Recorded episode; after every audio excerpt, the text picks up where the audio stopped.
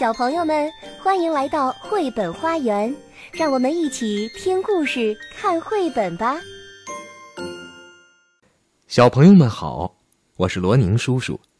今天我要给大家讲的绘本名字叫《最想做的事》，作者是美国的玛丽·布雷比，由美国的克里斯·索恩皮配图，梅子涵翻译，湖北长江出版集团。湖北少年儿童出版社出版。天没亮，星星还在闪烁。老爸、哥哥约翰和我离开我们的小木屋，急忙上路，走出小镇去做工。路的一边是卡纳瓦河，另一边是山。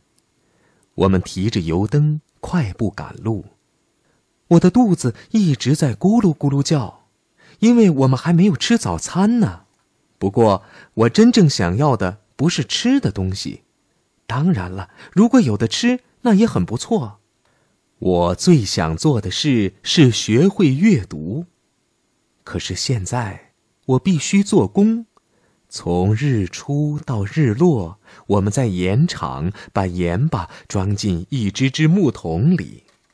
盐巴堆得像白色的山一样，比爸爸的个头还要高。我们整天铲着盐巴，盐山却一点儿也没有变矮。我们只有在吃饭的时候才休息一会儿。土豆和玉米饼是爸爸放在他的外衣口袋里带来的。我一边吃饭，一边看着这些白色的盐山，盐巴很重。也很粗糙，一不小心，这些闪亮的白色晶体就会割破你的手、胳膊、腿和脚掌。因为整天举铁锹铲盐巴，我的手臂又酸又疼。但是我在意的不是这种疼，我想到的是心里对阅读的渴望。我看见别人阅读，有年轻人，也有老人。我已经九岁了，我知道，如果有机会，我也能阅读。我想，那些书里一定藏着秘密。晚上有点冷，我跟着爸爸和约翰一起回家，在路上，我抓到了一只青蛙，青蛙在我手里扭来扭去，想要逃走，但是我抓得紧紧的。等我想放它走的时候，我才会松开手。我们生活的这个地方和以前有些不一样了，所有的人都可以去他们想去的地方，做他们想做的事情。我想学会阅读，这个想法就像鱼一样，在我脑子里自由的游来游去。我愿意想多久就想多久。晚上回到镇上。煤矿工人们、船夫们、樵夫们、桶匠们都围坐在角落里，他们和我一样疲惫，可是却一直说个没完。我看见一个人在大声朗读报纸，顿时我所有的疑惑都消失得无影无踪。我找到了希望，那个大声朗读的人和我一样，他的皮肤也是棕色的。我在这个人身上看到了我的未来，我看到他的视线在报纸上移动，这时我好像也能看得懂那些黑色符号的意思，好像我也能阅读，好像每个人都正在听我朗读。想到这里，我紧紧握住了自己的手。我要努力成为本地最会阅读的人，小孩子们都会围着我。而我要教会他们如何阅读，但是爸爸拍拍我的肩膀，约翰拉拉我的衬衫说：“走吧。”他们不明白我在想什么，他们也不知道我将来会成为一个什么样的人。我们匆匆忙忙的回到家里，妈妈，我一定要学会阅读，我说。妈妈握住我的手，我想。他一定能感觉得到，我的渴望和我的心跳一样急迫。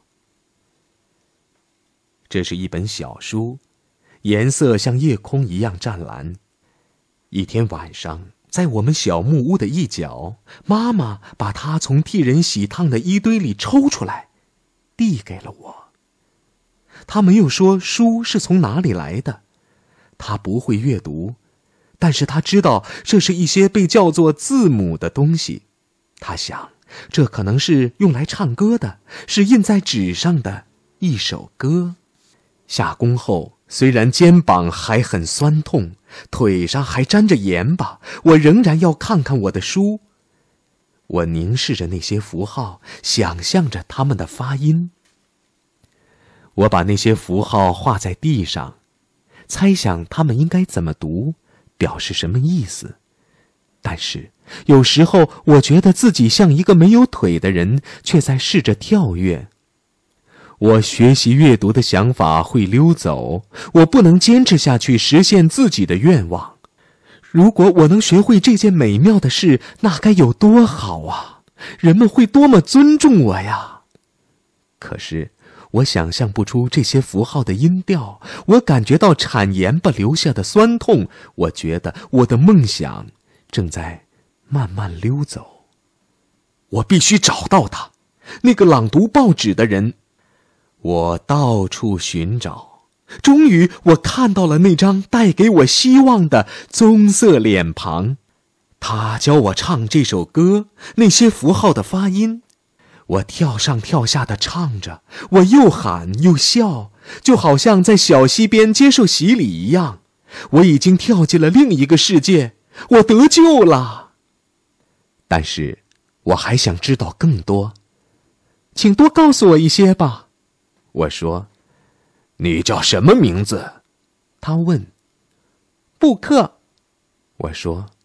他按照发音把我的名字写在地上。我沉浸在这幅美景里，不舍得离开。我知道，我能永远握住我的梦想了。